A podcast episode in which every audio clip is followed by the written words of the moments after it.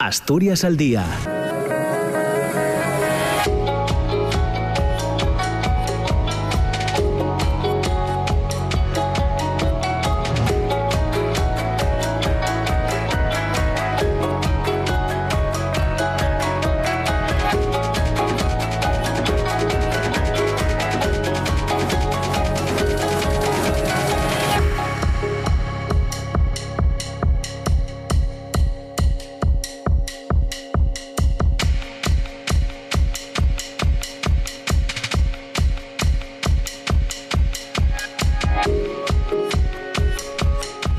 Hola, ¿qué tal? ¿Cómo están? Buenos días, bienvenidas, bienvenidos a Asturias al Día, el programa de tertulia, de conversación, de intercambio de ideas, eh, para favorecer reflexiones que tenemos cada mañana entre las 9 y las 10 en la radio pública, en RPA. Hoy nos metemos en cuestiones que tienen que ver con la ética para la asistencia sanitaria, porque el Comité de Ética para la Asistencia Sanitaria, homologado por la Consejería de Salud y con sede en el Hospital Valle del Nalón, fue creado en septiembre de 2007. Este comité tiene carácter consultivo e interdisciplinar y está al servicio de los profesionales, pero también de los usuarios del sistema de salud. Su principal cometido es analizar y asesorar sobre las cuestiones de carácter ético que se suscitan como consecuencia de la labor asistencial con el objeto de proteger los derechos de los pacientes y mejorar la calidad de la asistencia. Los primeros comités de ética en el medio sanitario comenzaron a crearse en la década de los años 60 del siglo XX en Estados Unidos, siendo uno de los primeros, quizás uno de los más conocidos también, el de Seattle, eh, en 1992, creado para resolver el problema de selección de pacientes para diálisis ante la imposibilidad de atender a todos los que requerían dicho tratamiento. Eh, por esas eh, fechas también fueron apareciendo los comités de investigación clínica, cuyas raíces se alargan en realidad hasta el año 47 con motivo de la publicación del Código de Nuremberg. Posteriormente se desarrollaron los comités de ética asistencial, aunque tenían sus precedentes en años anteriores, como ya, ya hemos dicho. Estos comités eh, también han sido y continúan siendo con diferencia los más numerosos y difundidos y finalmente, a partir de los años 70 y 80, iniciaron su, su funcionamiento los comités nacionales y algunos internacionales. Eh, traemos esto, este asunto hoy al programa porque el Comité de, Ética del Área 8, del Valle del Nalón, eh, organiza unas eh, jornadas, jornadas de cine y bioética, van por la decimoprimera eh, edición. La celebración de estas jornadas pretende cumplir un doble objetivo. Por un lado, difundir la propia existencia del comité, acercarlo a la ciudadanía y por otro, fomentar la reflexión sobre asuntos que necesitan de una opinión individual y colectiva con el fin de buscar consensos y soluciones a situaciones que en algunos casos pueden ser difíciles de, de resolver. Los pacientes y usuarios pueden solicitar, si no me equivoco, eh, el asesoramiento del comité dirigiendo sus peticiones por escrito a través del servicio de atención al paciente del Hospital Valle del Nalón, como en los servicios administrativos de los centros de salud o en la unidad de trabajo social de la Fundación Sanatorio Adaro. La bioética, como disciplina del conocimiento, tiene, entre otras finalidades, la de orientar sobre la aplicación de los avances, tecnológicos de las ciencias médicas, biológicas y de la salud, o en relación a los seres humanos, respetando sus derechos y valores y principios eh, morales. Para eh, proporcionar una atención sanitaria de calidad es necesario tomar en consideración el respeto por las decisiones de la persona y su autonomía sobre las mismas. Toda actividad sanitaria debe además enmarcarse en la defensa de la dignidad humana, siendo este un principio ético básico incuestionable. En las últimas décadas, la asistencia sanitaria ha experimentado algunos cambios. Eh, en primer lugar, asistimos a continuos avances científicos con nuevas oportunidades para mejorar la salud de la población. Eh, asistimos también al reconocimiento ético y legal de los derechos del paciente, que le sitúa en el centro de la organización sanitaria, con una significativa capacidad de decisión. Y también asistimos a la consolidación de los modernos sistemas sanitarios, que han supuesto un logro social incuestionable, pero que también en el momento actual plantean algunos retos eh, complejos. Eh, la bioética como disciplina académica eh, se encuentra también en estos momentos en eso que a veces calificamos como candelero, tanto en el campo profesional como en los medios de comunicación social. La necesidad de recuperar valores que se están poniendo en cuestión determina más que nunca que la dimensión ética deba impregnar la asistencia sanitaria de, de estos tiempos. En este marco entran en escena los comités de ética como órganos consultivos que nacen para asesorar a profesionales y ciudadanos en la toma de decisiones éticas difíciles en el ámbito de la salud y la, y la enfermedad.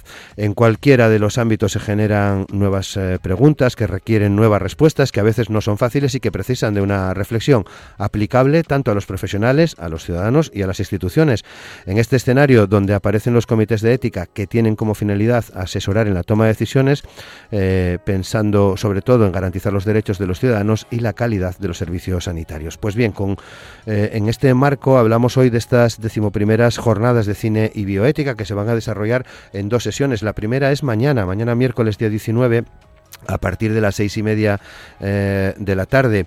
La Asturias olvidada y despoblada. Es además la inauguración de estas eh, jornadas. Tendrán como invitado a Jaime Izquierdo, que es, como, como saben, comisionado para el reto demográfico del Principado de, Asturias. Y la segunda de las jornadas eh, versará sobre la adolescencia y el control de las emociones y se va a desarrollar el próximo viernes 28 de octubre de 2022. Para conocer un poco más del trabajo, mm, de, la dedicación que tiene este Comité de Ética del Área Sanitaria 8, hemos invitado hoy a participar con nosotros en el programa a su presidenta, que es la doctora Marta Iglesias García. También nos acompaña Marcelino García Noriega, que es eh, médico en el Área 8, y eh, Pablo Herrero Lombardía, que es abogado y que forma parte también de este Comité de Ética de la Asistencia Sanitaria del Área 8. Asturias al Día con Roberto Pato.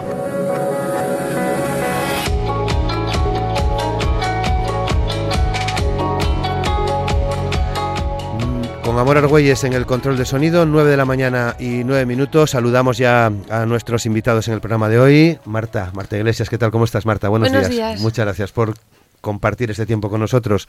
Bienvenida, además, al programa. Gracias, gracias a ti por invitarnos.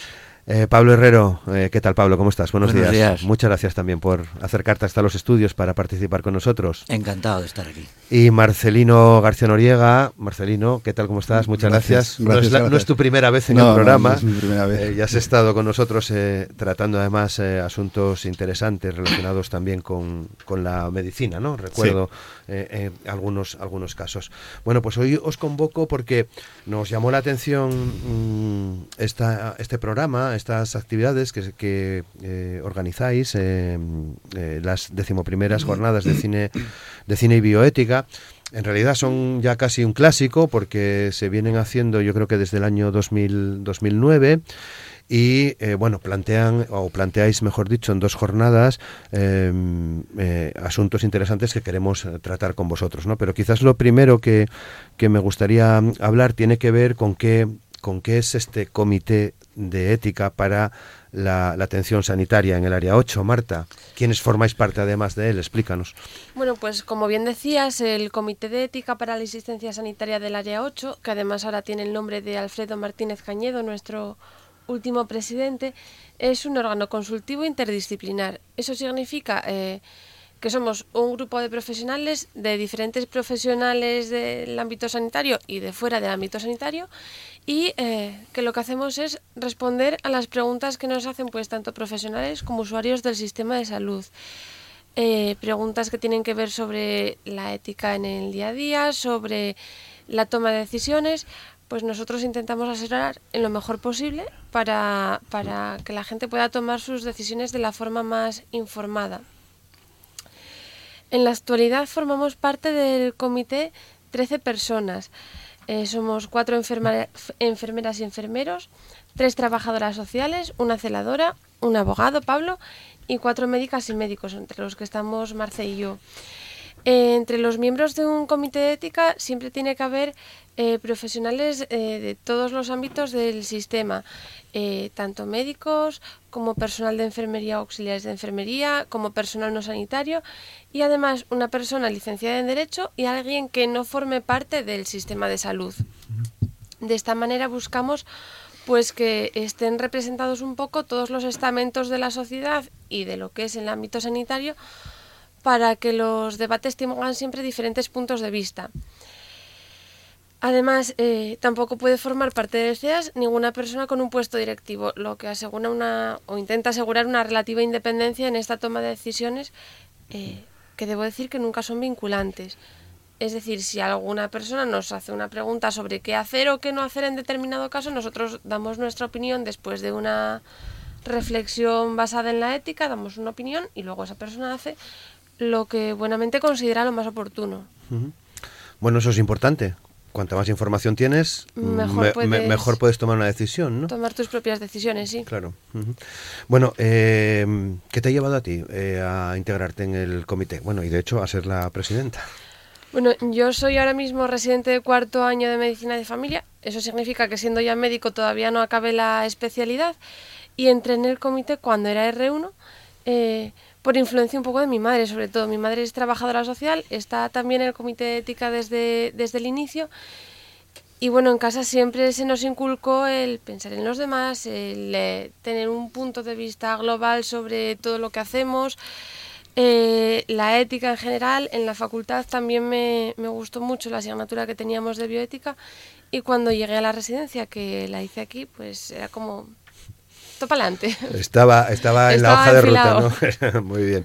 Eh, bueno, Pablo, eh, ¿qué te llevó a ti a formar parte de este comité? Tú eres abogado, además. Sí, eh, en los comités tiene que haber siempre un licenciado en Derecho y hace 11 años me, me llamaron que si quería participar en él yo siempre tuve eh, planteamientos sociales y, y, me, preocupa la ética y me interesaba participar y formarme. Y entonces sin, entré en él ya en el año 2011 y llevo ya 11 años ahí. Muy bien. Nos reunimos mensualmente, como mínimo, y a veces cuando hay algo urgente, pues o bien hacemos una reunión extraordinaria o bien se reúne la comisión permanente o que, funciona así y, nos seguimos reuniendo durante la pandemia. Lo que pasa es que tuvimos que hacerlo telemáticamente. Luego entramos en algunos, en algunos detalles porque también me gustaría que Marce nos explicase, bueno, por qué, por qué fuiste, por qué llegaste, eh, qué te impulsó a formar parte del, del comité. También eres de los más veteranos, ¿no? Eh, bueno, sí, claro, la edad va pesando. Yo, yo soy del entrego, y entonces me debo. Que, me debo a, no sé, a, yo quiero a mi hospital, quiero, no sé, eh, como ayudar, ¿no? Y eso fue la primera parte. Empezó a leer cosas, nos llega cada vez más información eh, de artículos, eh, bueno, soy pediatra, entonces, bueno, más sobre la bioética dentro de la pediatría y, bueno, de esta inquietud que tú tienes y que quieres formar parte para ayudar, ¿no? No sé, estamos aquí como para explicar lo que es el comité, ¿no? En sí, ¿no? Entonces, explicar ética es difícil dentro del médico. Tengo que explicarme yo ética cuando es un filósofo el que tiene que explicar la ética, ¿no? En sí. Y, yo creo que tampoco la gente entiende lo que es la palabra ética. Es muy difícil entenderlo porque mezcla todo, ética, moral y demás. Entonces, para que nos llegue a nosotros, nosotros queremos ser los interlocutores de la sociedad dentro de lo que es el ámbito sanitario, ¿no? Entonces, hablamos no de derecho, porque las preguntas no va sobre el derecho, sino va sobre la ética, la moral, y en sí tienen que darse cuenta para cuando se hagan esas preguntas que son los valores. Lo importante son los valores. Es decir, ¿qué es un valor?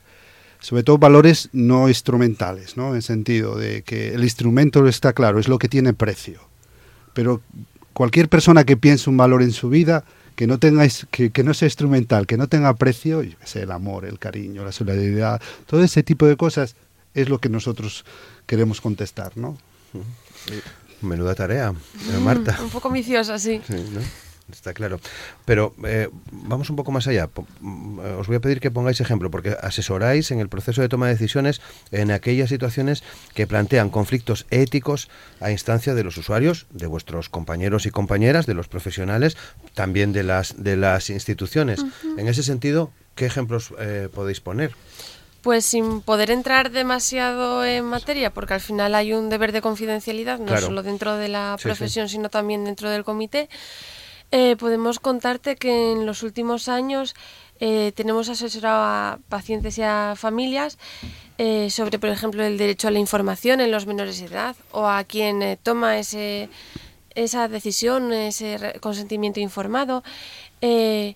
Sobre algunas intervenciones médicas en casos muy concretos, como la colocación de sondas nasogástricas en pacientes con ictus, o casos en los que influye eh, la forma de ver el mundo de los testigos de Jehová. Siempre tenemos que tener en cuenta que nuestros razonamientos son eh, muy enfocados a cada caso, es decir, tenemos que tomar el enfoque de vista individual de la persona que pregunta y de su entorno. Y entonces esto hace que una decisión que podamos tomar o una recomendación, mejor dicho, porque la decisión al final la toma quien pregunta, una recomendación que podamos hacer sobre un caso concreto puede ser una completamente diferente en un caso similar, pero en apariencia únicamente, porque al final todo influye. Ese es también el misterio de la ética, que lo que vale para unos no vale para otros. Eh, también tenemos hablado de la humanización en la asistencia sanitaria al final de la vida, sobre todo con la pandemia, cuando vimos que había algunos fallos en los protocolos que se hacían, sobre todo para proteger a los pacientes, pero que generaban situaciones muy complicadas tanto en la vida como en el fallecimiento de los pacientes. Y bueno, vamos poco a poco poniendo el granito de arena que podemos. Claro, porque son situaciones, Marce y Pablo, que seguramente muchos de nuestros oyentes, nosotros mismos, eh, vivimos en algún momento por enfermedad de nuestros familiares o, por situaciones propias, claro, muy singulares de cada persona, ¿no? Sí, la verdad es que es, muy complicado. Eh, hay situaciones que incluso eh, los propios médicos te piden que les, que les ayudes a tomar una decisión. Yo recuerdo un caso concreto de un traumatólogo que nos planteó la posibilidad de poner una prótesis a un anciano de 96 años. Claro que. Una prótesis que costaba 35.000 euros y, y que el señor prácticamente no salía de casa. Se pone, no se pone, lo metemos en un quirófano, no lo metemos en un quirófano. ¿Qué hacemos? Entonces nos pidió que desde el punto de vista ético de los valores, pues que valorásemos qué, nos parecía, no solo desde el punto de vista ético, sino de, desde el punto de vista del gasto sanitario también, que, que, está, que es limitado. Todos tenemos que tener en cuenta también que, que el gasto sanitario cuesta dinero y que tenemos un llegamos a un tope. Y a lo mejor todo eso entra dentro de la ética de los valores. Hay que valorar todas esas situaciones otros planteamientos que nos hicieron pues fue cuando hay dos familiares enfrentados y un señor terminal, ¿qué haces? No, no, hay que mantenerlo con vida, hay que no, dejarlo descansar. Te piden también asesoramiento. ¿Qué hacemos? Bueno, pues nosotros estamos ahí simplemente para dar una opinión para ayudar a la gente a que luego ellos tomen sus propias decisiones, nada más que eso. sí, eso es lo que hablaba era la limitación del esfuerzo terapéutico, ¿no? Hasta qué punto si nos plantearon ese caso, ¿no?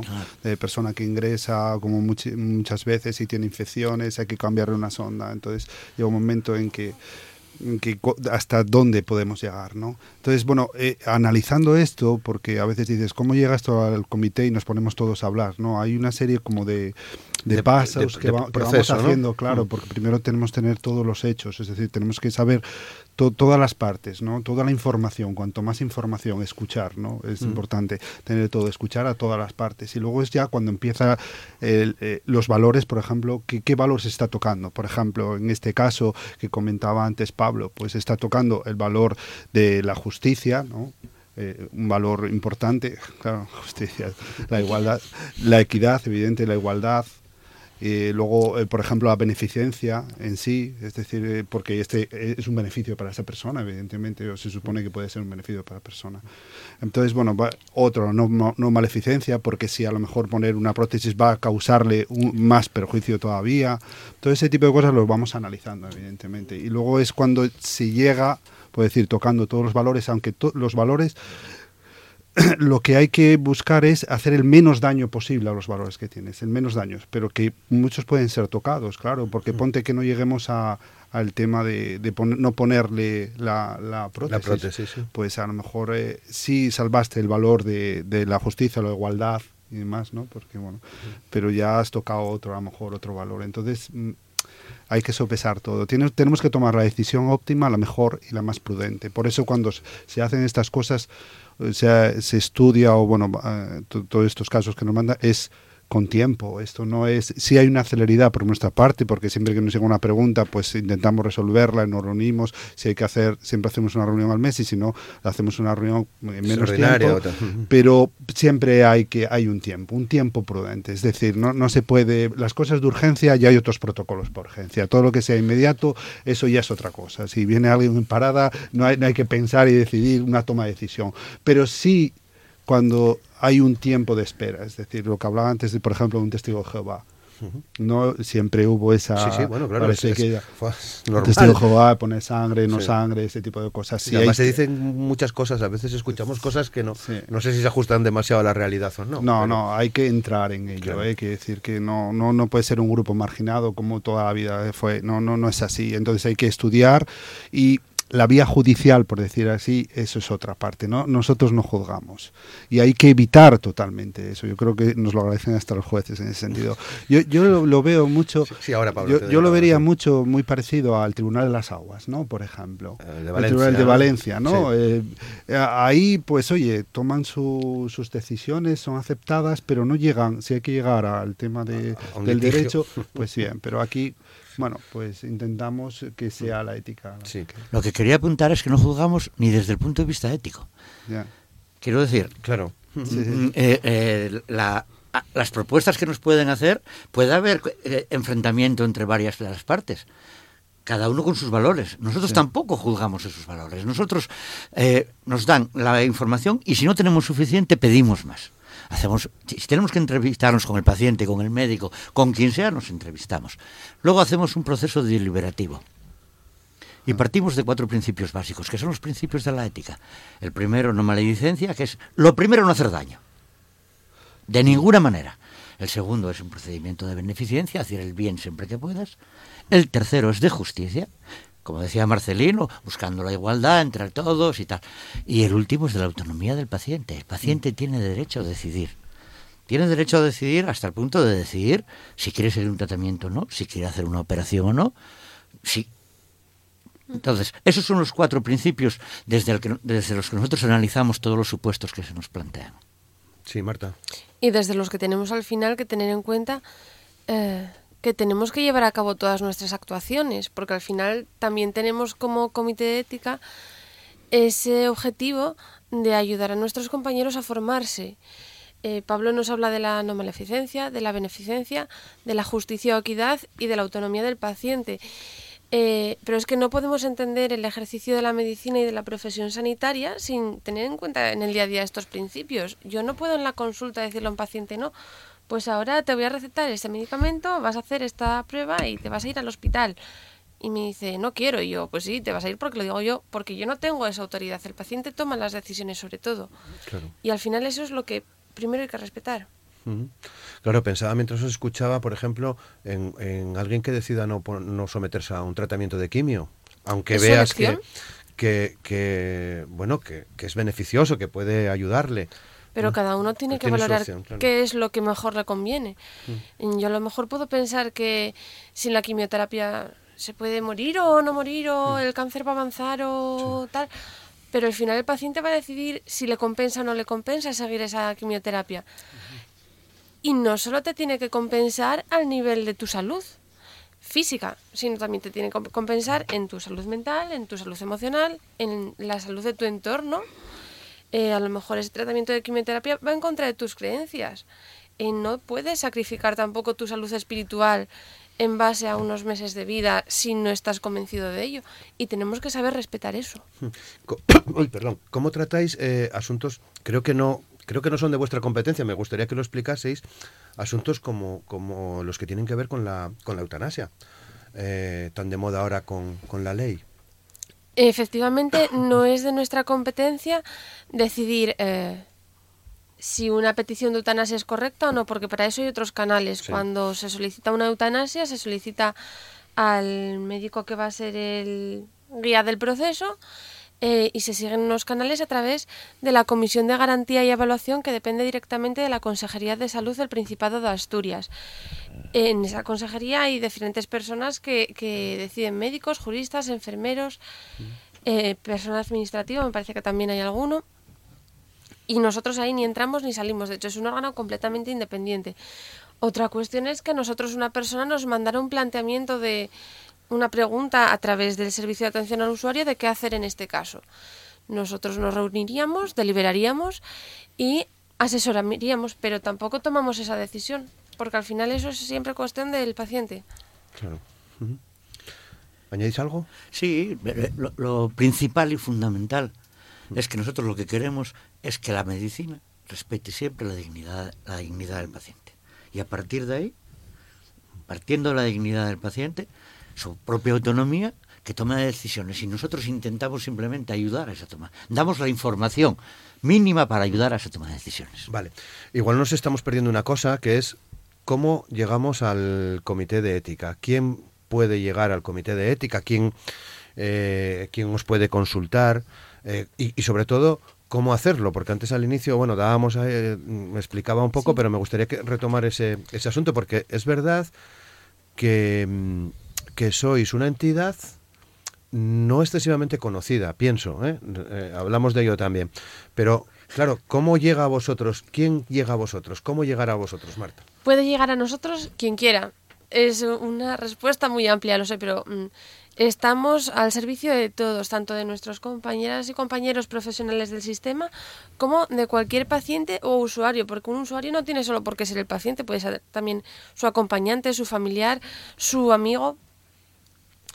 Y entonces, eh, para los profesionales puede ser, entre comillas, más sencillo porque tenemos un correo electrónico corporativo al que dirigirse, pero eh, para cualquier persona ajena al sistema de salud es tan fácil como escribir la pregunta y entregarla en el servicio de atención al usuario del Hospital Valle del Nalón o en las unidades administrativas de los centros de salud que nos las harían llegar uh -huh. y nosotros en la siguiente reunión o incluso antes pues eh, revisamos la pregunta, la cuestión, el, el dilema que nos puedan plantear claro. y damos una, una respuesta en el menor tiempo posible pero el menor tiempo posible no significa hoy para mañana. Es como decía Marcelino, hay que reposarla, deliberarla, plantearla. Eh, si no corre prisa, podemos tardar una reunión o incluso dos en responderla. Si vemos que corre más prisa la resolución, pues nos podemos plantear una reunión extraordinaria. La puede resolver la comisión permanente, que es un grupo más reducido dentro del propio comité, o incluso nos comunicamos por correo electrónico corporativo, que es un correo seguro en el que en teoría no corre ningún peligro la confidencialidad de los datos de los pacientes y eh, lo intentamos resolver.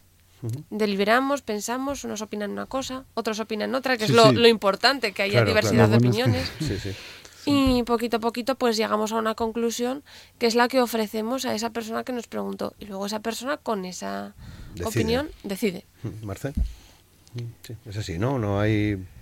No, bueno, claro, el, el uso yo me hago la pregunta siendo usuario, ¿no? ¿Cómo llegaría yo a, también a eso? Y la única opción es eso, es lo que comentaba antes Marta, a través de, de atención al usuario.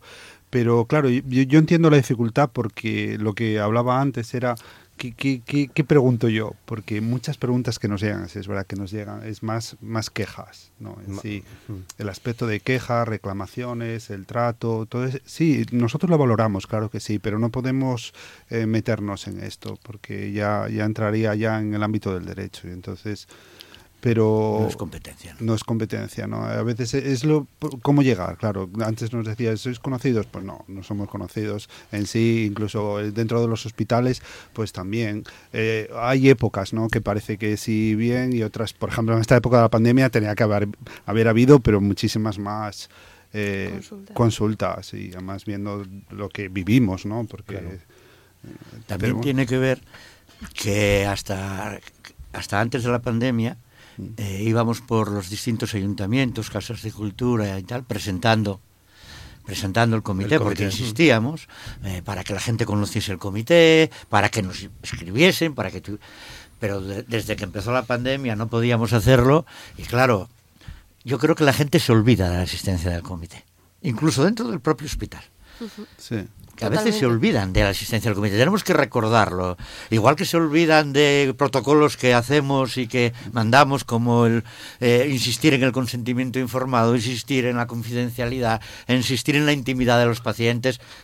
Nosotros estamos continuamente mandando flashes en el hospital. Y, y, bueno, eso recuerda también que, claro. Pero claro, con respecto a los ciudadanos, por eso hacemos las jornadas de cine, para volver a estar presentes en, en sí. la sociedad y que nos vuelvan a... No, y, y, formación también, es decir, nosotros damos ahora, estamos muy volcados en la formación, tanto de los profesionales, es decir, que sí que insistimos mucho en el profesional, damos sobre el consentimiento informado, sobre la confidencialidad, mm. sobre la toma de decisiones, por ejemplo, el rechazo al tratamiento en menores, o todo esto que a veces, bueno, que, que yo entiendo que es difícil porque hay que formarse, hay que entrar en ello, pero darle el aspecto ético, claro, porque a nosotros como médicos, enfermeras, todo el personal sanitario, esto dentro de la facultad no existe. No. Ni en no. Diplomolonia famosa. Entonces, lo último que lo viste fue cuando estábamos en la época de COU o, y demás. Entonces, que. Religión eh, o ética. Sí, claro, y además se confunde, es decir, se confunde. Así que claro. puedes darle valor, valores religiosos porque llegamos a tener en nuestro, como miembro también, un, un cura, cura dentro de. Sí. Es decir, claro, puedes ver, dar esa visión, evidentemente, porque al final todo se basa en la vida. El, sí, el gran problema es la vida. Y no, no, siempre vamos a tener ese, la vida de hoy, de mañana y la que nos viene en este equilibrio de la vida, ¿no? Que nos va a venir porque lo estamos viendo venir. Las injusticias van a aumentar y la pobreza llega con una gana terrible. Sí. Entonces, es el tema. Ya visteis los datos de, que salieron ayer de pobreza, sí, eh, sí. por ejemplo. Claro, el Formarope sí, nos, sí. nos pone... Eh, y, y, este, y esta zona donde estamos nosotros, en la cuenca, es terrible. Es decir, es de la cuenca que, que más sube la pobreza y lo ves, ¿no? Claro. Entonces, claro que nos preocupa como comité. Claro, si es el, el primer problema, la pobreza lógico. ¿Cómo puede haber una eh, el veintitantos por ciento es de, de, pobres? Lógico. Y cómo luego eso puede acceder a la sanidad, que tiene sus problemas. Por eso tenemos el grado de obesidad que tenemos aquí. Todo influye, es decir, claro, claro, que sí. Bueno, hablabais de los protocolos y ya sé, me vais no, no reñir, pero, eh, pero a ver, los protocolos, eh, bueno, vosotros no los elaboráis. Eh, si os piden opinión, los, los bueno, la dais lo, eh, lógicamente, ¿no? Y pienso, por ejemplo, en la pandemia en casos que se dieron en relación a las residencias, a los famosos protocolos en, en otras comunidades autónomas, que, que, fueron situaciones muy complicadas que veremos a ver cómo, cómo acaban, ¿no? Eh, ¿Cómo abordáis los protocolos? Eh... ¿Algún, algunos protocolos sí que elaboramos. Ah, ¿eh? bueno, vale, vale. Sí. Sí, Algún sí. protocolo sí que elaboramos sí. porque nos parece algo importante y que a lo mejor tiene carencias pues, pues el área. Nosotros elaboramos un protocolo y lo presentamos a gerencia, que luego gerencia decide si se aplica o si no. se aplica o no, -huh. o nos pide que hagamos matizaciones. Por ejemplo, el de confidencialidad lo elaboramos nosotros. Ah, Quiero decir, o sí, sea sí. Que, que sí, sí, sí que elaboramos protocolos. Vale. Y otros que elabora gerencia o que elabora la administración, pues nos piden que asesoremos sobre él simplemente. Claro, perfecto. Eh, pero vamos a esos otros protocolos, ¿no? A, a, en los que no, digamos, no elaboráis directamente, pero que alguien toma una decisión y dice, no, no, esto se tiene que hacer de esta manera. ¿no? Eh, pienso, eh, lo dicho Marta, en, en, en, lo que se conoce de las, de las residencias sí. de Madrid. ¿no? Sin tener todos los datos claro. del caso, que al final es una sí. parte importante de, de la opinión, sí que es cierto que cuando hay un protocolo con el que nosotros no concordamos y que nos afecta directamente, eh, podemos dar nuestra opinión. Es decir, durante la pandemia mismamente, sin irnos tan lejos como puede ser Madrid, porque queda un poco fuera de nuestro sí. ámbito, vimos que en nuestro hospital, que en el Hospital Valle del Nalón, había personas que estaban falleciendo solas. Y nos parecía un, una cuestión muy difícil, muy complicada y muy triste. Al final es una cuestión de dignidad de la persona. Y el poder fallecer como tú quieras es, es una de las cuestiones básicas de la vida. Y al ver que hacía este, este, esta laguna tan terrible, pues hicimos un protocolo. Propusimos a la gerencia un protocolo de acompañamiento a los pacientes en la época al final de la vida durante la pandemia por COVID, que se instauró tanto para pacientes con COVID como para pacientes sin COVID. Había mm. los protocolos de EPIs, una cosa, otra. Bueno, había muchos puntos a tener en cuenta, pero que al final conseguimos después de bastante trabajo que se pudiera implantar y con unos resultados yo creo que bastante buenos porque al final es mejorar la calidad de la vida de los pacientes y de sus familias, mm. que, que después son quienes sufren la pérdida de ese ser, querido, en determinadas condiciones. Y claro, si nos pides que lo intentemos aplicar a Madrid, no, no, no, era, como referencia, no, era como referencia, sí. Pero, pero sí que, sí que, no sé si allí hubo algún comité de ética o no que pudiera opinar o al que se le escuchara, porque claro, yo puedo dar mi opinión, pero Claro, pero entiendo que, claro, en esa época tan terrible que, vivimos todos, vosotros los sanitarios muchísimo más en, primera línea, eh, ¿qué tenía prioridad? Eh, Marce. Vamos a ver, eh, voy a ser un poco el abogado del, diablo, en el sentido de que tampoco voy a criticar esa postura de Madrid, quien tomó esa decisión, ¿no? Porque alguien tiene que tomar la decisión, que es lo más difícil. Y que piense todo el mundo que siempre estamos tomando decisiones y si son difíciles en este caso. Claro, ahí, por ejemplo, ahí donde se tocó fue el tema de justicia, la igualdad en sí, ¿no? Entonces, lo único que tomaron un criterio, el criterio que tomaron de es no, no, no el criterio de la edad. Donde tocaron ahí fue la, edad. Entonces consideraron que de edad para acá esto no, no habría que utilizar los recursos porque estábamos hablando de recursos. Fijaros que en aquella pandemia eh, no había recursos, es decir, que de pronto nos llegó todo esto y no había mascarillas, no había tal, bueno, los, las UBI se llenaron, entonces yo tengo que decidir quién, dónde corto esto o no, quién, quién, quién tiene más eh, proyección de vida, quién no, no. Y entonces llegamos a, a, utilizar ese criterio, que es el criterio de la edad, claro. Eh, claro, si me pides mi opinión, claro, para mí eso sí que es muy duro, muy duro, porque ¿dónde pegas el corte y además la edad de que, que la edad no, no significa nada. Eh, porque hay gente que ya sabemos que con 50 años puede estar muy mal y otros están genial, o con 90, o por el planteamiento que hicimos de poner una prótesis, porque esto fue cambiando. Yo veo que la medicina va cambiando. Antes sí se ponía, no se podían poner, por ejemplo, prótesis a mayores de 70, de 80. Esto cada vez va subiendo, igual que operar y todas estas cosas, que la edad ya no es un criterio. Pero ahí tuvieron que tomar un criterio de la edad, que me imagino que Claro, eso es muy duro. No Por eso digo, ser fácil. No, no, no pudo ser fácil, lo digo que no, que no. Mm, Pero, y, entonces, claro, eh, vista las cosas después, claro, es muy difícil. Eh, eh, pues tomar unos criterios y decir, bueno, pues nos hemos equivocado. Ahí está el tema, de que sí se puede uno equivocar. Mm. ¿Pablo? Es un tema complicadísimo. tema,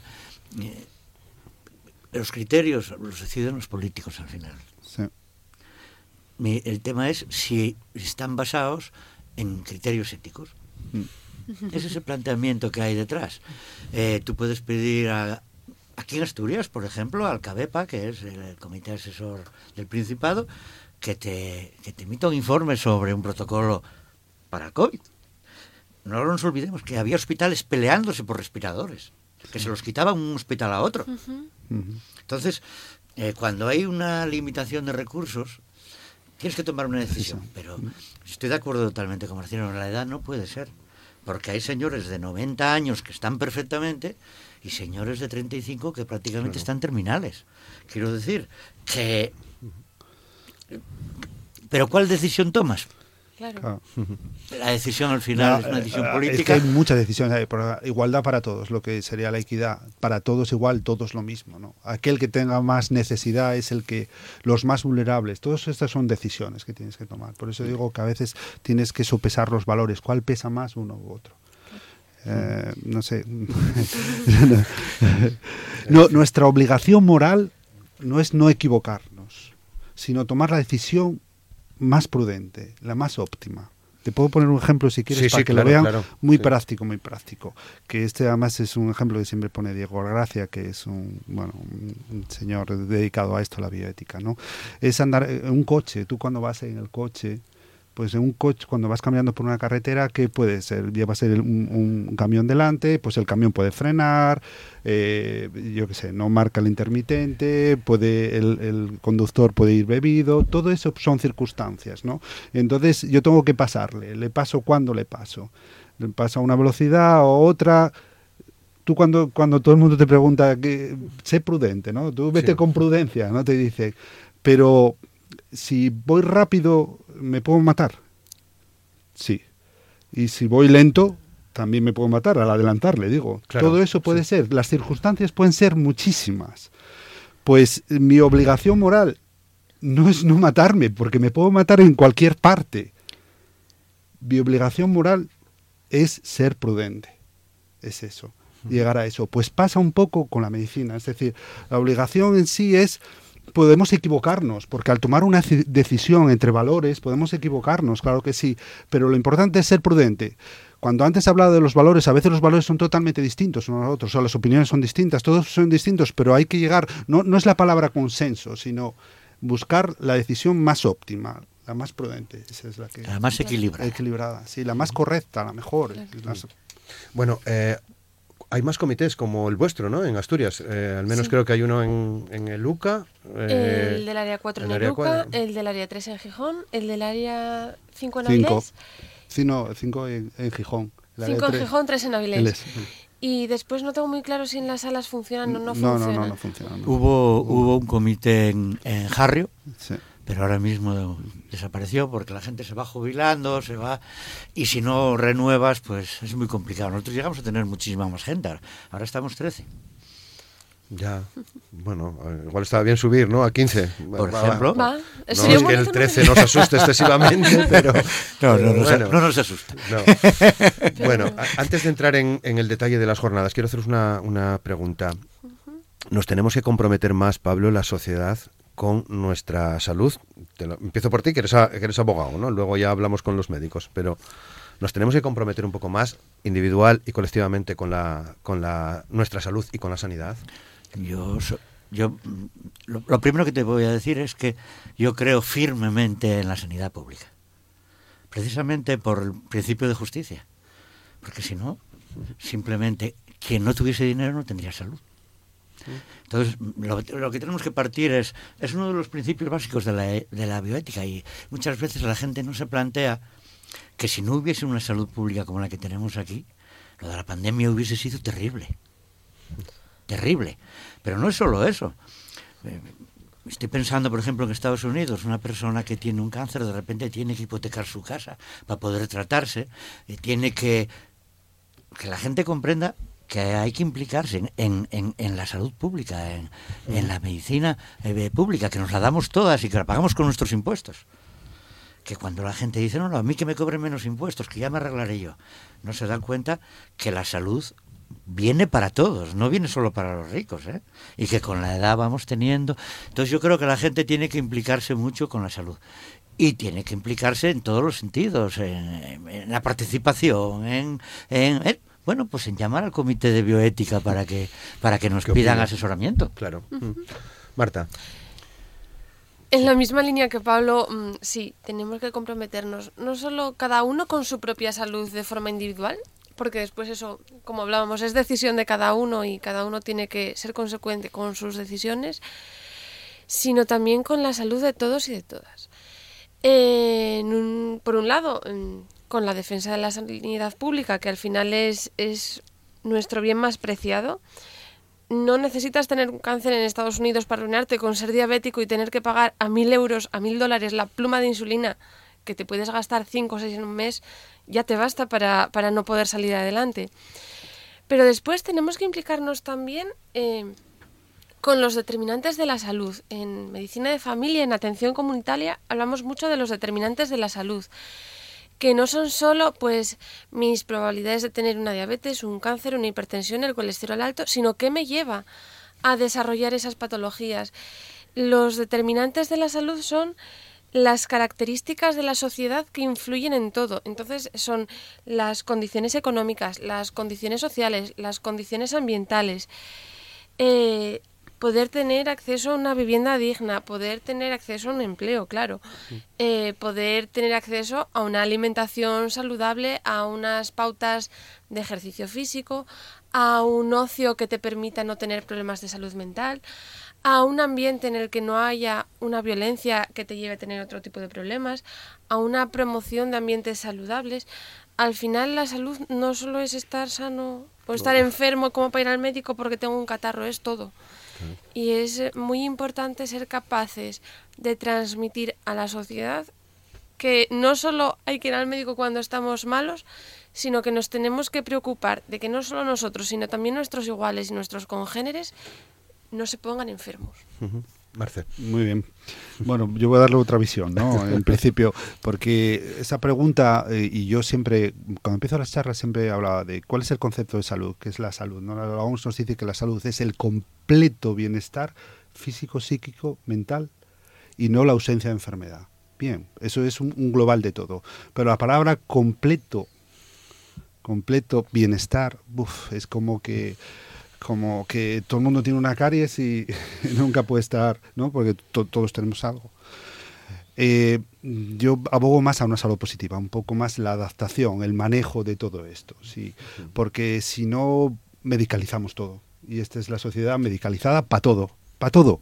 Es decir, para ser más guapo también, y si no todas las cremas, y si no la estética, si no todo eso, ¿no? La cosmética.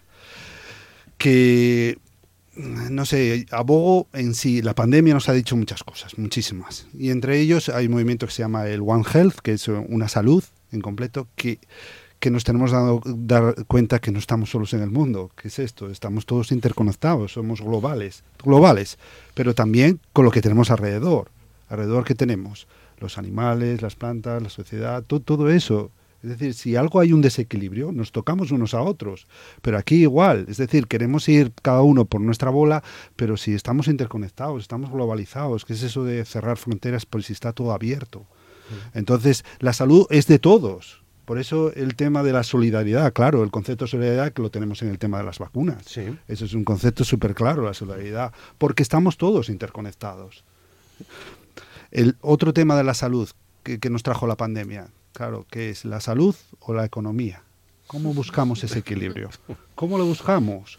Es complicadísimo, claro que sí, abogas por eso. Y otra cosa que nos trajo la pandemia, para mí también durísima, es la libertad o la seguridad. Son- Son dos puntos para mí éticos fundamentales. Porque claro, sin economía, ¿qué hacemos? No levantamos tampoco nada, ni la salud. Y estamos hablando del tema de la injusticia cada vez más y la pobreza. Y eso implica en la salud, lógico que implica en la salud. Claro. Bueno, nos quedan 10 minutos, eh, 12 como mucho. Eh, vamos a, a la primera jornada, la Asturias olvidada y despoblada. Será mañana miércoles. Eh, no recuerdo dónde va a ser. En el cine Felgueroso. En el cine Felgueroso. Vais a proyectar eh, Pueblos en el Olvido y el valor de ser rural y estará Jaime Izquierdo, eh, comisionado para el reto demográfico, para charlar también con, con vosotros. Pero, ¿qué tiene esto de ético? ¿O cómo enlaza, cómo metemos la ética en la Asturias olvidada y despoblada, Marta? ¿Cómo sacamos la ética Oh, de la Asturias olvidada y despolada? Al final, no es eh, buscar qué tiene de ética cada toma de decisiones que tenemos, cada enfoque de un aspecto, sino recordar que todo es ética al final. La Asturias olvidada y despoblada, pues nos lleva a pensar en gente yéndose de sus casas porque no tiene otro remedio, o en o en pueblos muriendo porque la gente se fue o porque no tuvieron recambio. Pero también nos lleva a pensar en eh, si yo me quiero ir mañana a un pueblo porque pienso que la vida en el pueblo es mejor, voy a tener acceso a los mismos servicios que voy a tener en una ciudad. Si me quiero ir a vivir a Campo Casu, por poner un ejemplo, voy a tener acceso al Mercadona, al, eh, campo, al cine, a la biblioteca y a la corredor de la Lompa y llegar hasta Oviedo o hasta Luca de la misma manera que la tendría en Oviedo. Y al final ahí también hay ética, porque ahí también hay un tema de, de equidad, de reparto de servicios, de eh, tengo que poner este servicio para una persona en vez de ponerlo para 100 en otro sitio. Y esos son temas muy complicados, pero que también hay que hablar. Pablo. Todas las personas que viven en la zona rural hay que valorar que tienen los mismos derechos que los que vivimos en las zonas urbanas. ¿Por qué se marchan? ¿Por qué quieren volver otros? Todos esos planteamientos tienen detrás valores, porque tienen detrás personas. Entonces, nosotros no solo planteamos la ética, cuando hacemos estas jornadas no solo planteamos la, la ética sanitaria, sino mm, cualquier interés social. Eh, la ética está en la persona. Entonces pensamos que tenemos que dar a la gente pues la posibilidad de debatir, reflexionar y analizar situaciones que a todos nos importan. Estamos viendo que aquí en el valle quedan un montón de pueblos vacíos. Eh, si yo me voy a uno de esos pueblos vacíos a vivir, ¿puedo exigirle al ayuntamiento que me ponga los mismos servicios que los que viven en Sama? Todo tiene sus valores, entonces es importante que lo, que lo reflexionemos. Y nos parece ya que la que Jaime, que, que, además vivió aquí en Sama y, y es una persona... Conoce muy bien Langreo. Que conoce muy bien Langreo, que trabajó en el ayuntamiento, que bueno, pues que, que, está como comisionado para el reto demográfico, nos, aparte de ver las películas, nos diese unas pinceladas y que luego la gente que vaya, que participe, que pregunte, que, que dé su opinión, que eso es lo importante de las jornadas. Claro que sí.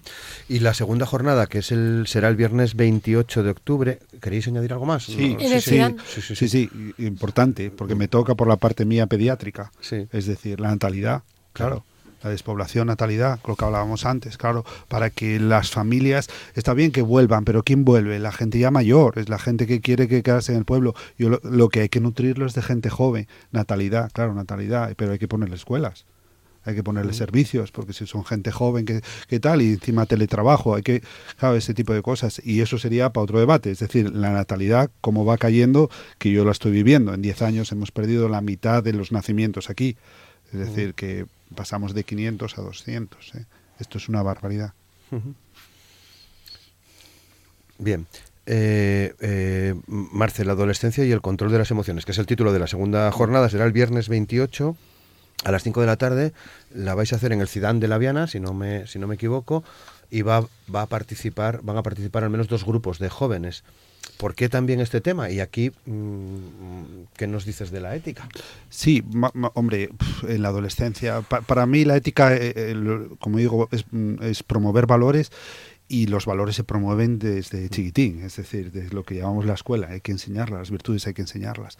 Y para mí la adolescencia es el gran olvidado y es donde hay una riqueza increíble, hay que nadie los entiende, ya lo decía Sócrates en la época, que nadie entiende a los adolescentes siempre igual, ¿no? Pero tienen muchísima riqueza. Yo me acuerdo de uno que decía, eh, con lo que le tocó, porque siempre compramos, ¿no? Es decir, nosotros eh, eh, somos adolescentes y, joder, siempre nosotros nuestra adolescencia la mejor, ¿sabes? Todos pensamos que nuestra adolescencia y nunca hicimos nada, siempre fuimos los mejores, lo tal, los revolucionarios, ahora que, y en cambio los de ahora son horribles, porque están todos los días conectados al móvil y no sé cuántas cosas. Y encima más. escuchan trap.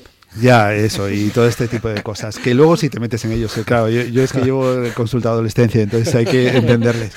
Eh, y, y, y, sé que tienen muchísimo, muchísimo dentro. Como decía, lo que decía, que decía una persona que dice, con lo que tienen ahora los adolescentes, dice, o salen muy buenos, muy buenos, muy buenos, o muy malos, muy malos, muy malos, porque tienen muchísima información para decidir, ¿no? Claro. No, no como tener, entonces sí que tienen muchas opciones. Entonces, esto pues, pues eh, esto enriquece muchísimo. Yo aconsejaría, bueno, aconsejaría, animaría a la gente que, que viera, porque tuvimos un debate el año pasado aquí también, que hicimos unos cortos sobre valores, era sobre el diferente, ¿no? La persona diferente y demás, y, y eh, hicimos como un duelo entre adolescentes, ¿no? Ponerse en la otra postura, en cómo uno puede ser, yo qué sé, una, una persona que tiene dificultad, discapacidad, por sea dentro del espectro o autismo aún, y, y el, la persona normal, ¿cómo lo ve? Es decir, ves ese duelo y el que tiene una obesidad y entonces sufre acoso, cómo lo ve el acosador, el acosado, ponerse esas posturas y que crean como un, lo que se ve, un,